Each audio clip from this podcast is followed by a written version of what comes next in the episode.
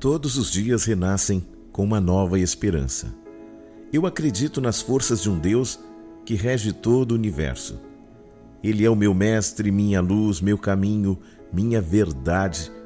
Ele é a minha vida. E é por isto que eu vou cada vez mais longe. Graças a Deus. Hoje vamos falar sobre os inimigos da fé. Efésios capítulo 6, versículo 16 diz assim: Tomando, sobretudo, o escudo da fé, com o qual podereis apagar todos os dardos inflamados do maligno. Por que sofremos tantos ataques contra a nossa fé? Por que muitas vezes se torna tão difícil crer? A resposta é que existe um esforço das trevas com um único propósito: roubar a sua fé, roubar a minha fé. O diabo sabe que, se roubar a sua confiança em Deus, você estará falido espiritualmente. Caros ouvintes, nesta implacável e sistemática campanha pela destruição da fé, o seu coração se transforma em um alvo de dardos inflamados. O que temos aqui é uma verdadeira batalha que ocorre no campo da mente. Nela acontece a decisão sobre em quem iremos acreditar, nos fatos ou na verdade. Lembrando que os dardos inflamados são pensamentos de dúvida e medo. Por isso, o temor é oposto à fé. Se houver receio, não haverá confiança. De onde vem este medo? O medo nasce quando escolhemos crenças erradas. Mas se cremos que há um Deus que nos ama e que fazemos parte de um reino cujo monarca tem o melhor para nós, não temos o que temer. Independente das circunstâncias, é preciso que apenas você entenda uma coisa: é necessário confiar. Se concebemos um Deus poderoso, Criador dos céus e da terra, nem cinco mil pessoas diante de cinco pães e dois peixes, serão capazes de nos intimidar. Escolhemos crer que não há impossíveis para Deus. E assim, aprendemos que não há nada mais importante do que crer. O medo nasce quando assimilamos as informações erradas. Temos dois caminhos a seguir. Ou cremos nos ensinamentos da Bíblia ou nas mentiras contadas pelo inimigo. A Bíblia fala sobre três céus. O primeiro é onde estamos, o segundo habitam os anjos e os demônios, e o terceiro está com Deus em seu trono. Há uma rede de comunicação satânica que polui todos os dias os ares espirituais no segundo céu, com informações de morte, destruição, gerando instabilidade, insegurança, medo, e somente por meio da fé, fundamentada somos capazes de romper o segundo céu e entrar na presença de Deus. De onde extraímos informações de vida, de cura e salvação. Pode não parecer, ouvintes, mas a fé não é algo complexo.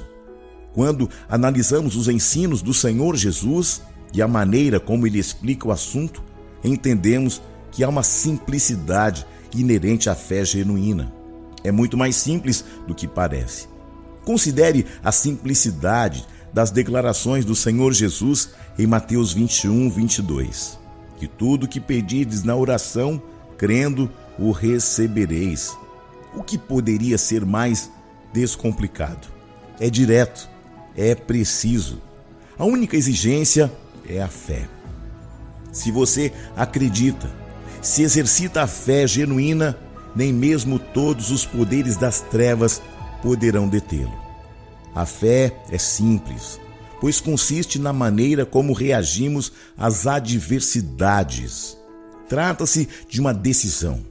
Reagir pelos critérios humanos ou com base em parâmetros espirituais.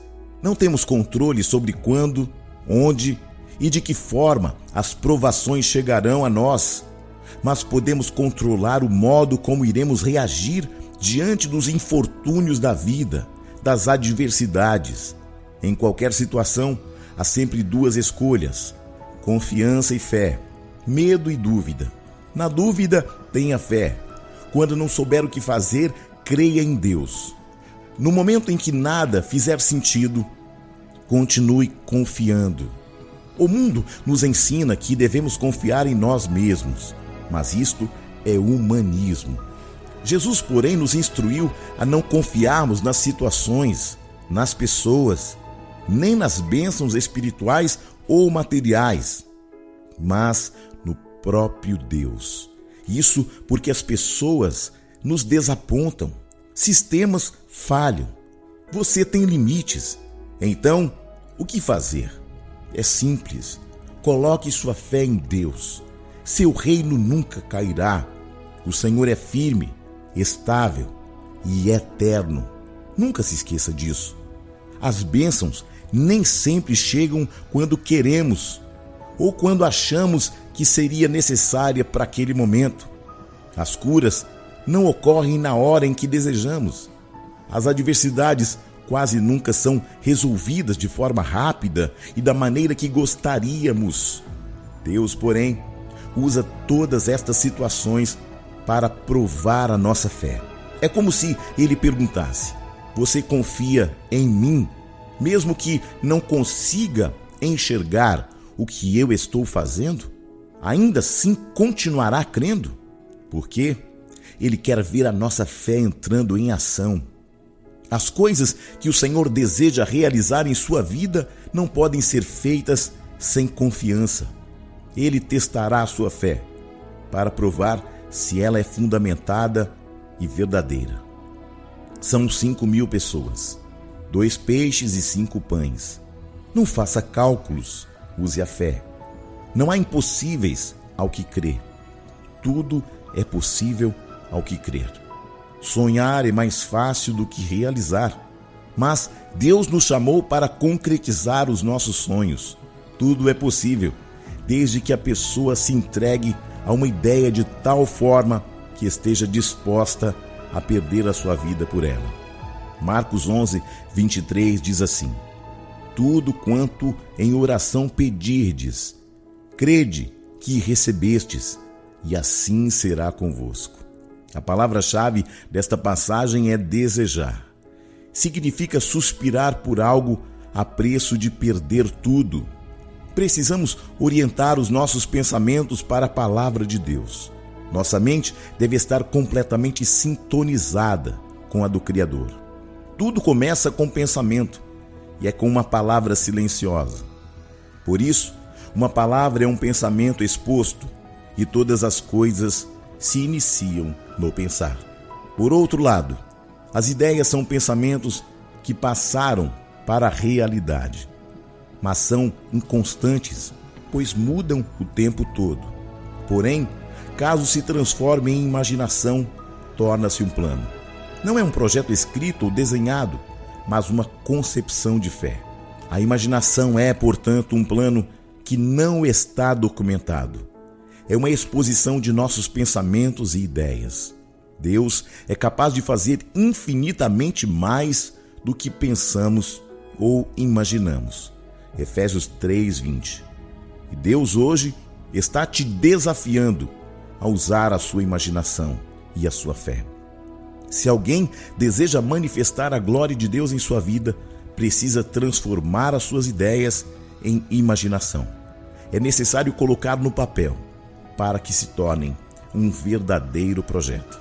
O conselho de hoje é: documente a sua imaginação, documente os teus sonhos, os teus projetos, para que, por meio da fé, Deus possa te dar um plano de ação, que você possa ir muito além com a sua fé, com a sua confiança, porque Deus está te dando capacidade, inteligência, para que você possa ir muito além de tudo que você possa ter pensado ou imaginado. Eu sou o Bispo Júnior Neri. Que esta palavra leve você a lugares inimagináveis pela fé. Que os inimigos da fé se calem diante da sua resiliência e da sua persistência. Deus abençoe que você possa ir onde nunca alguém poderia imaginar que você chegaria. Pense nisso. Graça e paz. Eu sou o Bispo Júnior Neri. Ministério Ágape Nova Aliança, o povo mais feliz da terra.